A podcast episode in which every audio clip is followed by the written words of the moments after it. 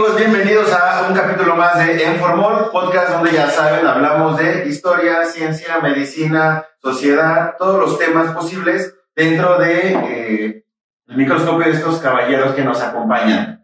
Les presento la mesa del día de hoy. A mi lado derecho tenemos al doctor Vicente Gallardo. ¿Cómo están amigos? Bienvenidos a Enformol. Y de mi lado izquierdo tenemos a, al arqueólogo Nicolás Fuentes. Hola a todos. Eh, en los controles, el buen Andrés Pérez. Y bueno, yo, Manuel Serrano, que voy a modular esta mesa. El tema del día de hoy, como ya vieron en la descripción del video, es muy interesante. Es de hecho uno de los temas que principalmente se utiliza para uno de los conceptos en los cuales estamos basados, el cual es una salud. El tema es, como ya vieron, les decía, rabia. Rabia que tiene de, de especial o qué es lo que nos gusta, qué es lo que nos atrae de ese tema que une muchas cosas. Une medicina animal, medicina humana, une sociedad, une medio ambiente, une medicina inclusive eh, en, en, ecosistemas, eh, une un poco o bastante más bien de historia, siendo de las primeras o la primera enfermedad descrita en la antigüedad. Entonces tenemos mucho de dónde, de dónde platicar. En este caso, bueno, yo por mis tompiates voy a iniciar el tema, eh, porque es mi tema eh, principal. Yo es algo que principalmente me dedico. Vamos a responder. Por favor, pregúntame. A ver, doctor, ¿qué es la rabia? Qué bueno que me lo preguntes. eh, la rabia es una enfermedad viral. Aquí mucho ojo, siempre hacemos énfasis de qué tipo de enfermedad estamos hablando. En este caso es viral, no, no con bacterias, hongos, etc. Es una enfermedad viral. Como decimos, más adelante vamos a hacer un capítulo específicamente hablando de virus que afecta al sistema nervioso central principalmente puede afectar a todos los mamíferos. Todos los mamíferos somos susceptibles a padecerla. Hay algunos que somos más susceptibles que otros, ¿ok? Eh, ¿Quiénes son los principales reservorios? Número uno, el perro. Número dos, el murciélago. Número tres, podemos poner el zorro, el zorrillo, inclusive este, algunos otros mamíferos eh, pequeños, pero principalmente estos tres. ¿Por qué debemos saber esto? Porque son los principales transmisores de rabia al humano. El humano no es un reservorio principal, sin embargo, bueno, son las muertes que más lloramos, ¿no? Pero doctor, ¿qué es un mamífero? Un mamífero, eh, no es un mamón así como tú, güey, es todos los animales que nacen directamente de la placenta, no vista huevo, etcétera, como por ejemplo primates, como por ejemplo perros, gatos. Ajá, una vez alguna eh, persona me llegó a preguntar, oye, me mordió una iguana, una iguana me puede transmitir la rabia. No, no puede porque no es un mamífero, es un reptil. Se puede contagiar otra cosa, pero no rabia. Sí, otra chingada, me acuerdo poníamos algún tipo de COVID nuevo, pero rabia no. ¿Ok? Eh, ok. En cuanto a rabia eh, animal, la tenemos presente en muchas zonas. Ajá, tiene una distribución global. En todo el mundo tenemos presencia de rabia. Se habla que a lo mejor hay algunas excepciones, como por ejemplo Australia pero en general está en todo el mundo. Nosotros en México tenemos un, una ventaja, tenemos algo de las pocas cosas de política que podemos nosotros presumir, es precisamente nuestro estatus contra rabia. Como bien saben, y seguramente alguien en la audiencia eh, nos puede decir que sí ha visto por ahí un caso, pero la gran mayoría nos va a decir que no ha visto un caso de rabia afortunadamente.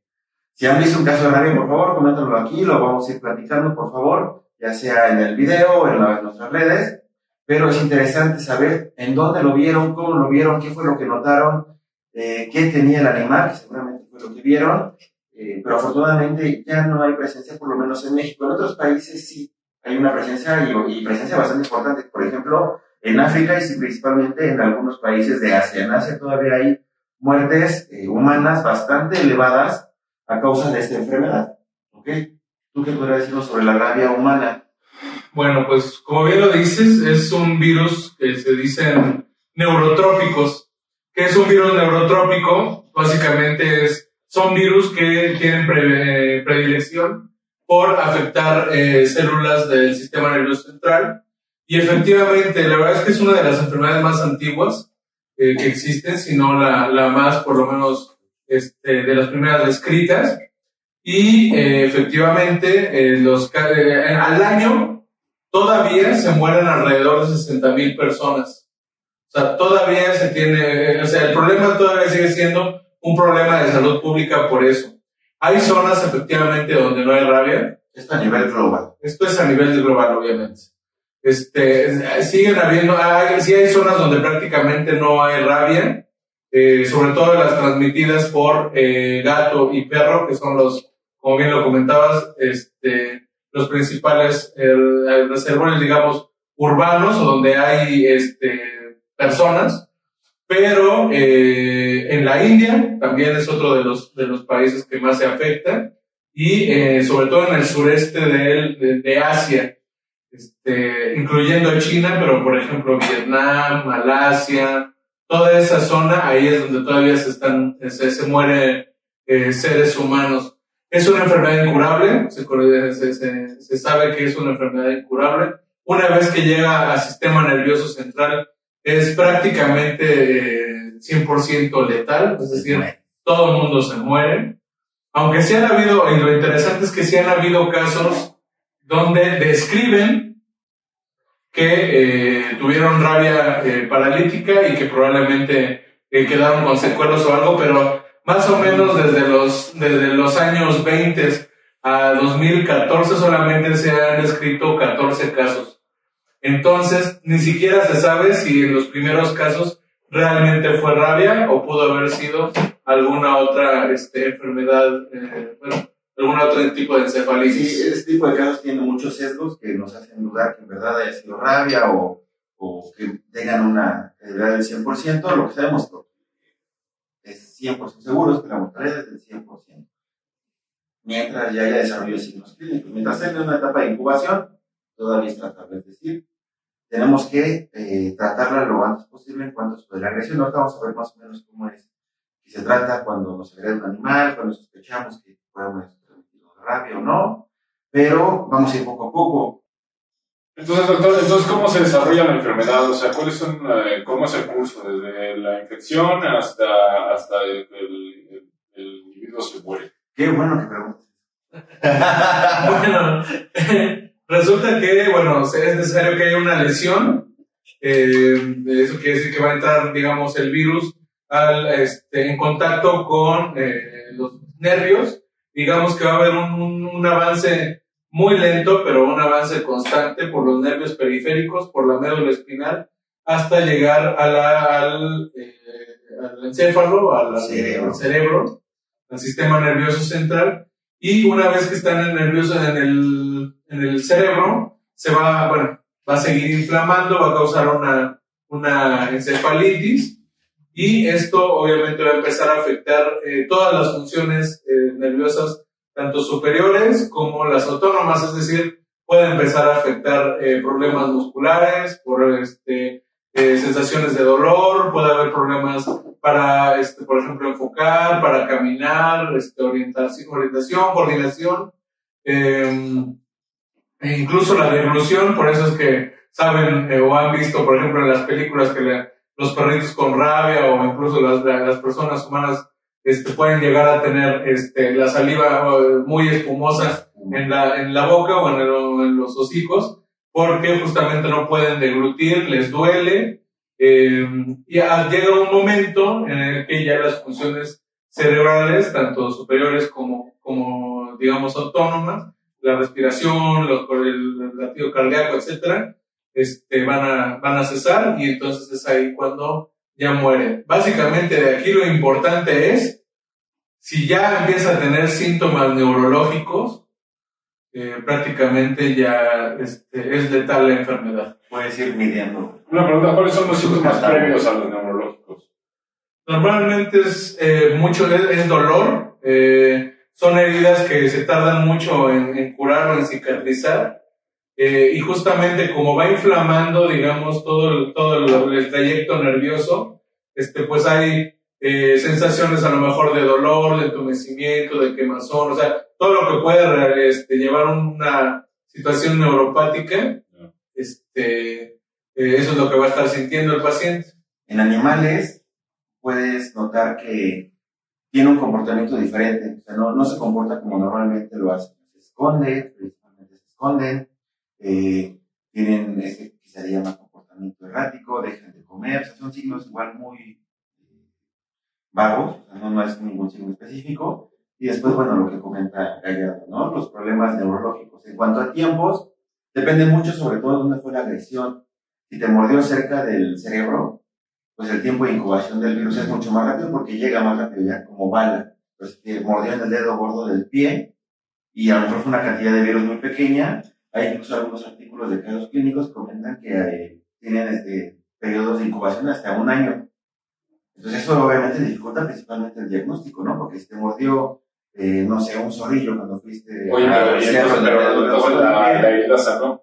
Sí, o sea, puede estar sanó, la fregada, pero el virus sigue avanzando, a lo mejor es muy poquito, y va avanzando así por el tejido nervioso, poco a poco, poco a poco, pero ya que llega al sistema nervioso central, se Ahora, activa y vale madre. También es importante, eh, en el humano lo describen, digamos, dos tipos de enfermedad.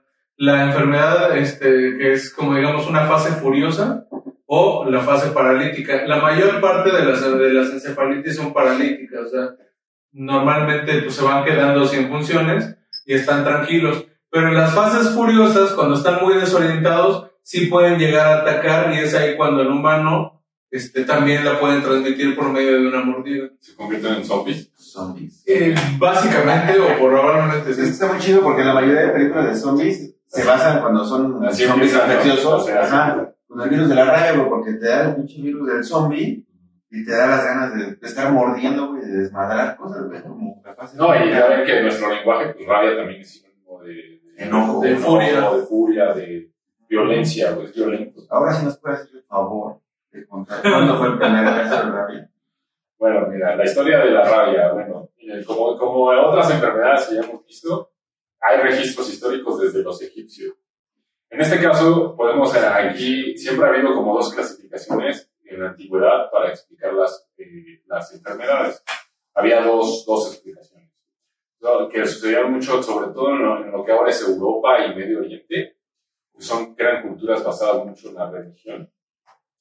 Eh, tenían una explicación así como eh, espiritual o religiosa, eran, eran castigo de los dioses, era la furia de los dioses, eran posesiones demoníacas. Por pecadores. Ajá, había otras culturas, por ejemplo las asiáticas, como la hindú, como los chinos, donde ellos explicaban el origen de las enfermedades como desequilibrios en- entre dos polos, como el famoso yin yang, los chakras, ese tipo de cosas, ¿no? Como canales energéticos.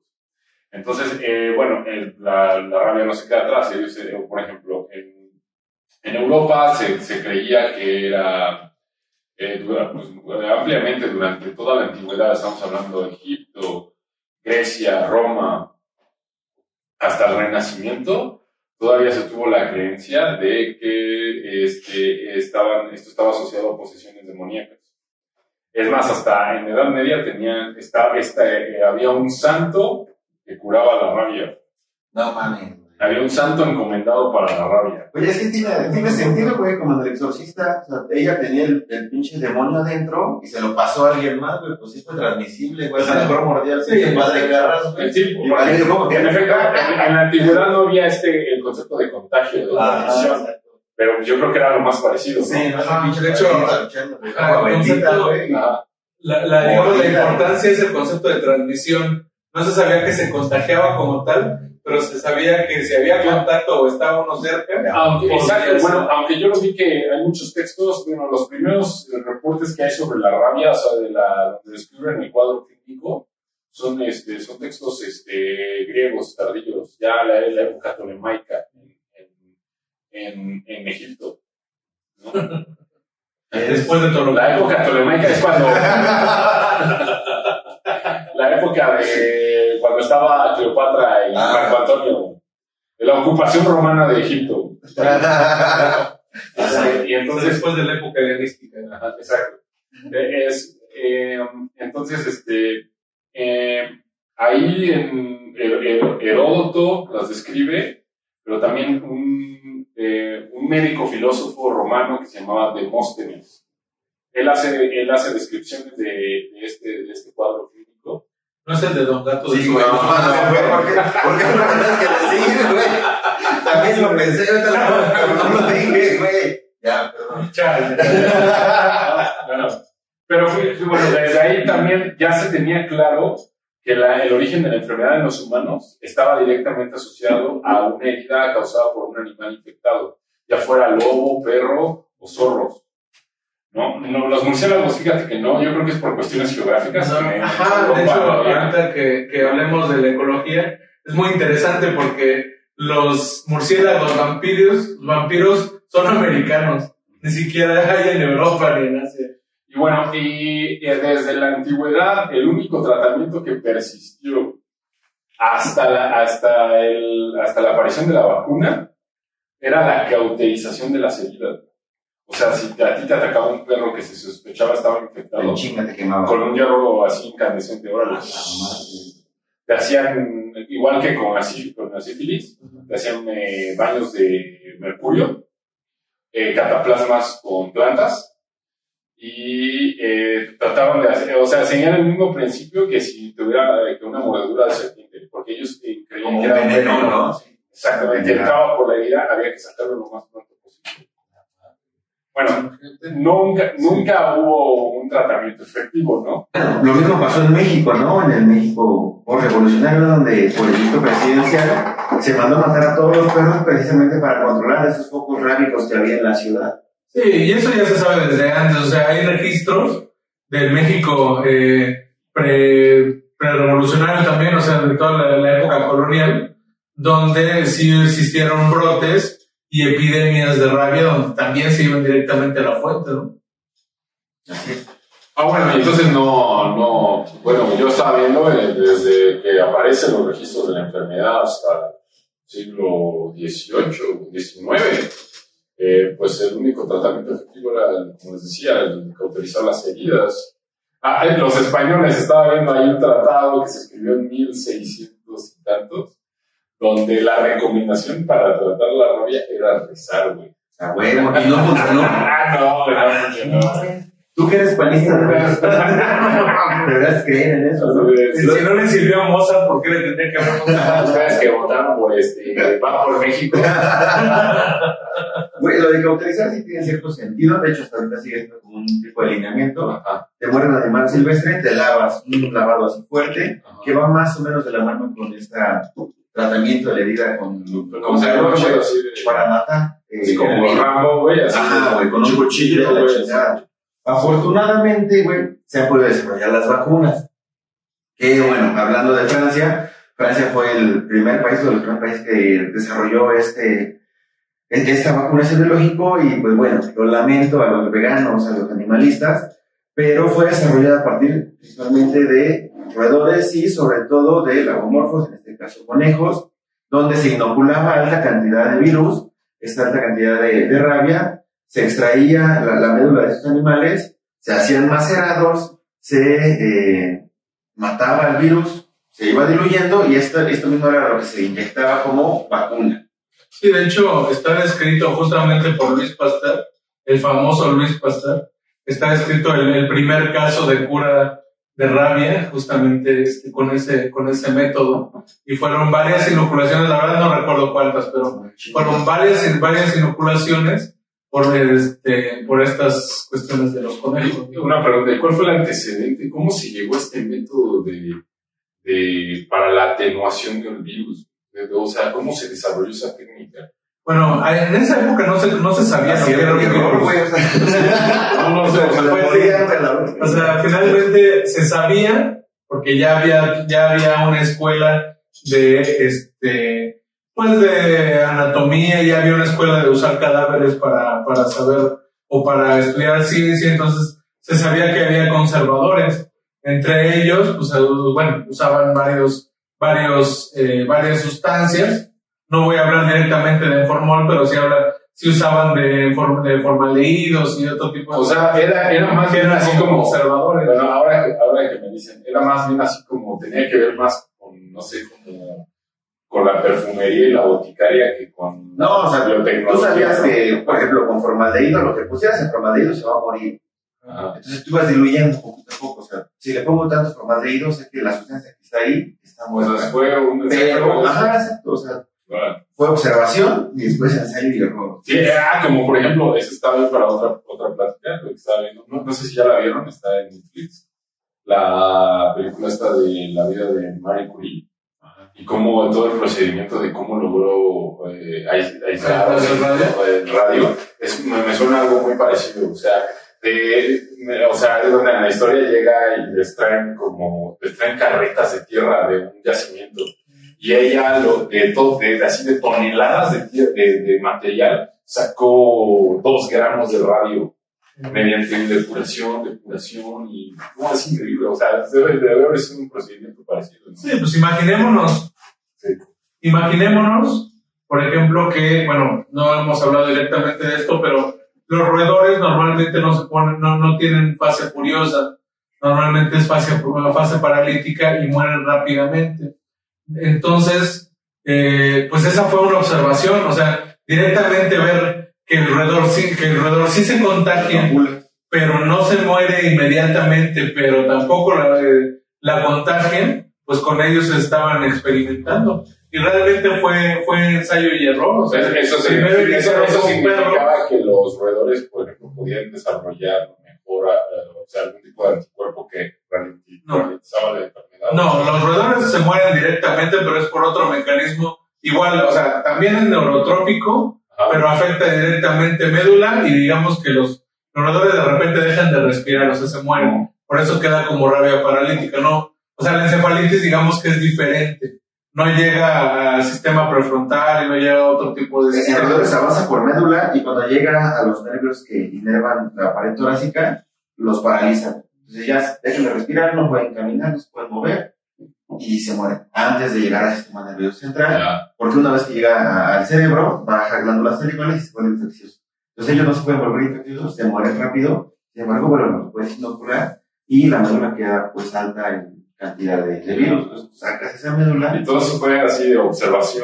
Todo es observación. De hecho, digo de una vez, y es importante que lo sepamos, si nos muerde una rata o nos muerde un ratón, es sumamente difícil, si no prácticamente eh, improbable, que este, nos contagie la rabia. Es mucho más factible que nos contagie otro animal a ratones, ratas, hámsters, este, cuyos, etc, etc. Entonces, como les decía, se desarrolló en Francia la vacuna. Eh, México manda un pequeño grupo conformado por un médico veterinario, un médico cirujano y un químico para observar y para aprender esta técnica del Instituto Jean Pasteur y traer, y como decía hace ratito Gallardo, traer consigo, de hecho, este, Pasteur les da la, la médula y se tomen, llévensela a México se la traen y empiezan a desarrollar el método ya aquí en México. Y a partir de eso, a entonces, o sea, el desarrollo de la vacuna ha sido increíble. Ya ahorita las vacunas se desarrollan con cultivos celulares. Ya no necesitamos afortunadamente este, este manejo con conejos y todo eso que hacía antes.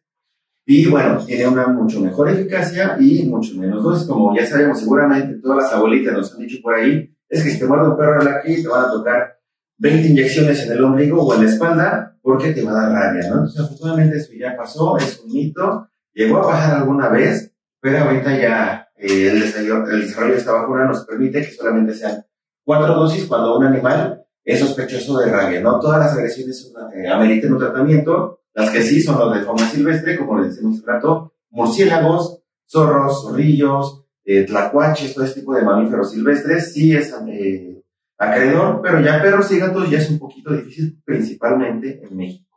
Así es.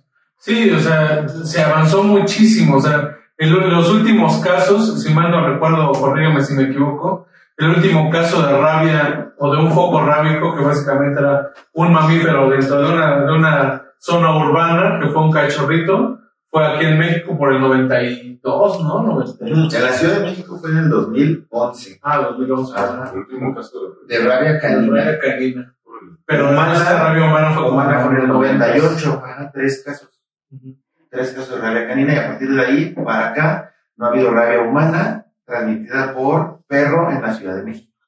Sí, Perro, perro y gato. Sin embargo, sí es importante que sepamos que sí hay circulación silvestre prácticamente en todo el mundo, excepto en la Antártida, obviamente.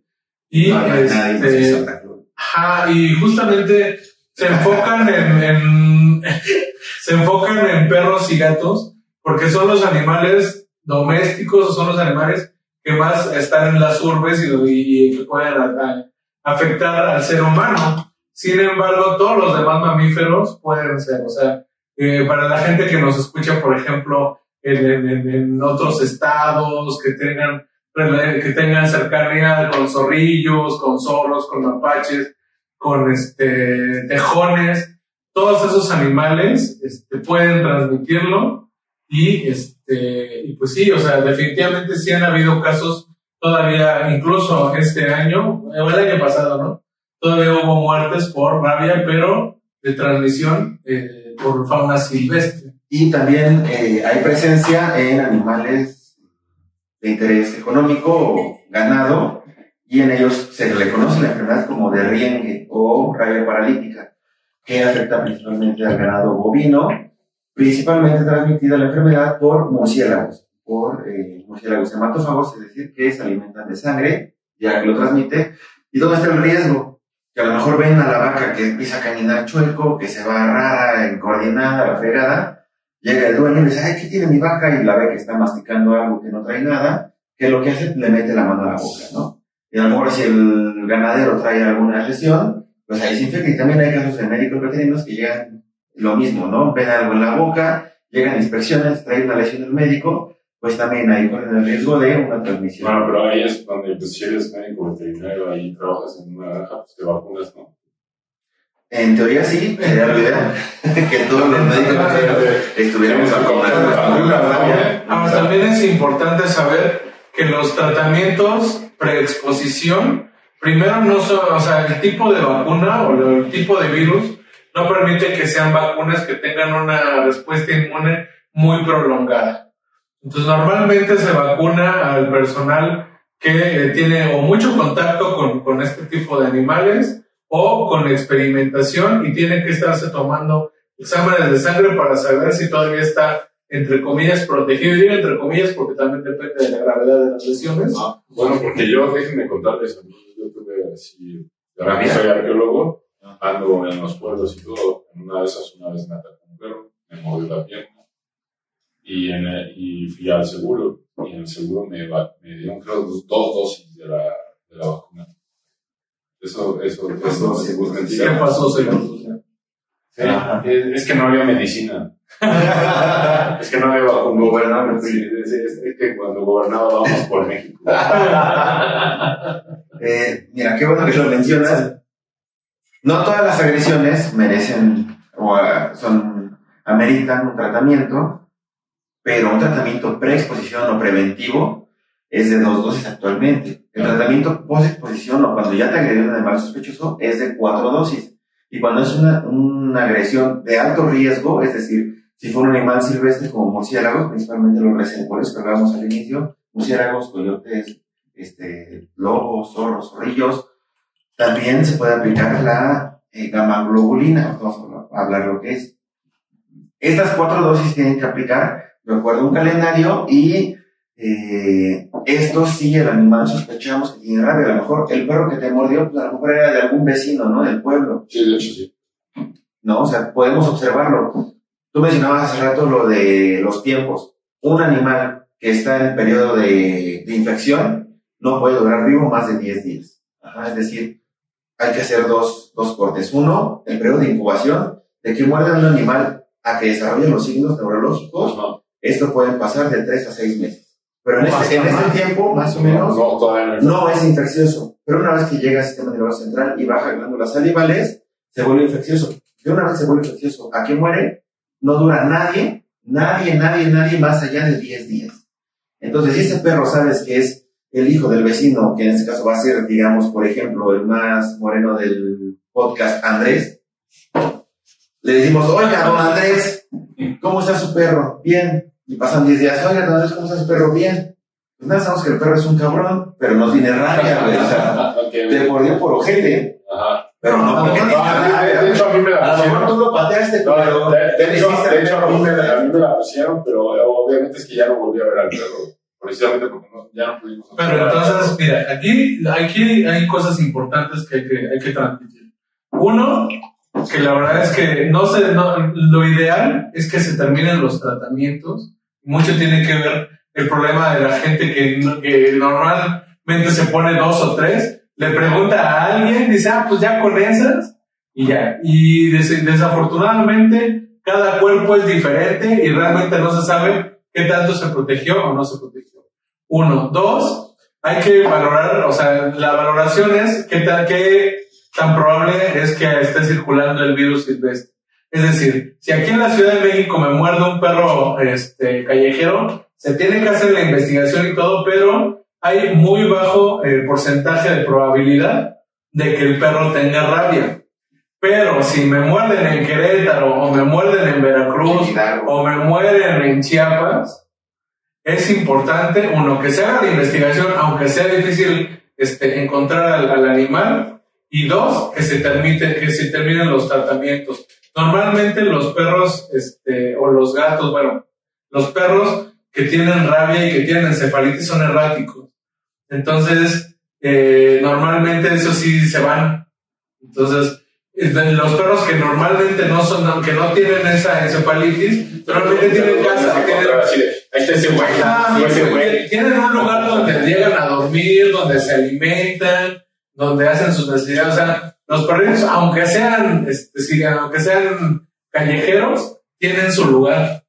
En cambio, los, este, lo- los, rabiosos son diferentes. Ahora, por ejemplo, los, este, las mordidas también son distintas. Cuando llegan y nos muerden así de un, de un trancazo, normal- normalmente es por defensa. O a lo mejor el perro es ojete, ¿no? O sea, a lo mejor también se acostumbró a, a lo mejor también el perro se acostumbró a defenderse así o a agredir así y ya. Pero en una, una enfermedad, una mordida con encefalitis, pues no puede controlar bien sus músculos de la mandíbula. Entonces, normalmente lastiman mucho y de ahí la gravedad de, de- o la profundidad de las heridas. También esa es otra cosa que se tiene que, que, que valorar. Ya, ya. O sea, o sea, realmente hay Bueno, muchos, hay muchos mitos y es, es penoso, pero hay muchos mitos que incluso médicos ya, este, ya establecidos, de con, mucha, con mucho tiempo y algo, aún así dudan, ¿no? Aún así siguen indicando tratamientos por exposición por roedores, aún así, este, eh, eh, dosis. evitan, ajá, evitan hacer la, la, la investigación, o sea, muchas veces, y, no, y bueno, aquí está el experto en rabia, es así, ¿y quién te mordió? No, pues un perro negro, chaparrito, peludo. No, pues An- Andrés pudo haberlo mordido y aún así, este, y, y no haberle transmitido rabia. No, no es cierto, chicos. No es cierto. Eh, es muy importante, como decía Gallardo, decir, en México no hay el virus o la, la variante B1, que es la transmitida por perros humanos. Estamos en proceso de certificación, ya vamos más allá que para acá. Somos el primer país certificado como libre de transmisión de rabia de perro humano. Sin embargo, sigue habiendo rabia en México, sigue habiendo rabia en México, en murciélagos, De las clases fauna silvestre. Vamos por México. Sí, sigue habiendo rabia de, de la derecha. Perdón, Gallardo. Sí, sigue estando presente, debemos estar, estar atentos. Y sobre la gamaglobulina, es un tema muy interesante, está muy chingón. Es un suero hiperinmune contra rabia. Es decir, una cosa es la vacuna, la vacuna estamos inyectando la rabia muerta, atenuada a una parte al organismo para que nuestro propio organismo desarrolle defensas. La gamaglobulina no, la, la, la gamaglobulina son las defensas mismas contra la rabia, o sea, ya son directamente los soldados directos para atacar la rabia contra el virus. Entonces, eh, la gamaglobulina se aplica directamente donde te mordió. Si aquí te mordió un chingado murciélago, aquí te aplica la gamaglobulina cercana y se, se, se hace como un cerco alrededor de la, de la herida para que la gamaglobulina se lo neutralice al virus y lo mate mientras está actuando la vacuna. Entonces, está muy padre y generalmente se desarrolla a partir de un suero hiperinmune del caballo. Ya. Entonces, eso sigue siendo actualmente como se desarrolla, perdón veganos, perdón eh, animalistas, pero así sigue siendo. Si los es un perro, no se apliquen gamaglobulina si son muy veganos y muy animalistas. Disculpen, pero Sí, sigue exacto. desarrollándose así. Muéranse. No. Este, No, mira, me- mientras no sea nuestra jurisdicción, que se mueran. Para no ponernos en sí. Ahora, hab- hablemos un poquito, bueno, ya hemos estado hablando, pero ¿qué les parece o qué han escuchado sobre mitos sobre la rabia? Yo, por ejemplo, tengo muy, muy presente este, esta gente de nuestra generación entre setentera, ochentera, noventera, que alguna vez vio la película de Cuyo, Sí. basado en el libro de Stephen King, y que le tienes miedo a la rabia como si fuera una pandemia zombie. Oye, está cabrón porque Stephen King siempre habla como de monstruos interdimensionales y en ese caso está poniendo la rabia como un pinche monstruo a la, a la altura, ¿no? De sus, de sus todas sus... ¿Saben? También hay otro, hay otro que, que, ah, que, que toma este, este, esta onda, no sé si vieron la primera que fue muy famosa, que se llamaba, ay, la inglesa, la, prim- la primera de zombies que fue muy famosa, ¿Exterminio? Exterminio. Sí, güey. Que también ahí, de, de ahí empieza porque es un laboratorio donde están, y, y siempre le llaman a la enfermedad la rabia, ¿no? Sí. Rabia. Exactamente. Sí, sí, sí, sí. Sí, sí, es como de las primeras películas del boom de los zombies Ajá, actuales, ¿no? sí, sí, sí. sí, sí, sí. Ajá, y que Los zombies que no están basados en la mitología de George R. Romero. Eh, Eso es otro. Exacto. Y entonces, ya, ya, y según ahí empieza con unos chimpancés que atacan a unos activistas. A unas- Ya, Los animalistas siempre son los que hacen el desmadre. Y hay una película mexicana, güey, que se las voy a recomendar. Ajá. Sobre todo me gusta porque retrata muy bien el miedo, hace como una fotografía de esa época, de cómo se percibía la rabia, güey. Se llama 14 días para morir, si mal no recuerdo. Por ahí a lo mejor los días los estoy fallando, a lo mejor son 7, a lo mejor son 21, pero son más o menos 14 días para morir. Donde eh, en, en la época del cine de oro mexicano, todavía la película es en blanco y negro, de hecho la encuentran en no, no pirata, jamás. Este, O sea, no les voy a decir No les- dónde la pueden En una plataforma de videos enorme, rojo, transglobal. donde a una niña en el parque la muerde un perro. La muerde el perro, pero el perro tiene rabia, el perro se muere y las autoridades sanitarias se enteran y hacen una búsqueda inclusive por medios, por las noticias, güey, buscando a la niña que mordió el perro, porque saben, de acuerdo a toda la investigación epidemiológica, que mordió a tres personas. Entonces van buscando a estas personas poco a poco y saben que están como en un, en un contrarreloj, güey, porque si no las encuentran, van a valer verga, güey, esas personas, güey. Entonces la película también está muy buena, güey, y pues refleja muy bien, güey, cómo, cómo se percibía la rabia en México en aquel entonces. Pero bueno, a partir de ahí, bueno, sacamos muchas cosas, ¿no? Los vampiros, que también son mordidas del murciélago, que, que puede hacerte un vampiro.